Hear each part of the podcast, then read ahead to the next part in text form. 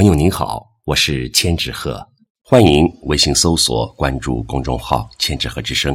今天和您分享的是老朱淡定的作品《不知不觉》。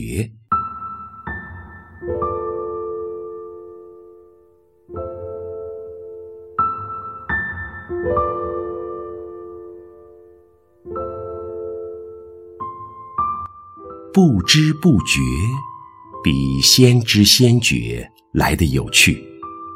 润物细无声，如同修行。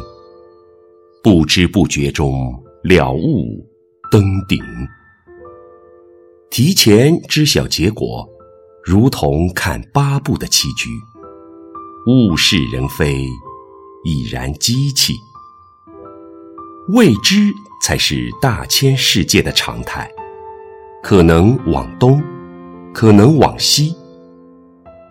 阿斗一生懵懵懂懂，刘备一生殚精竭虑，关羽被义气所杀害，孔明最终忧郁而死。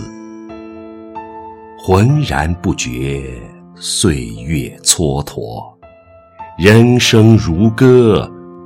不知不觉。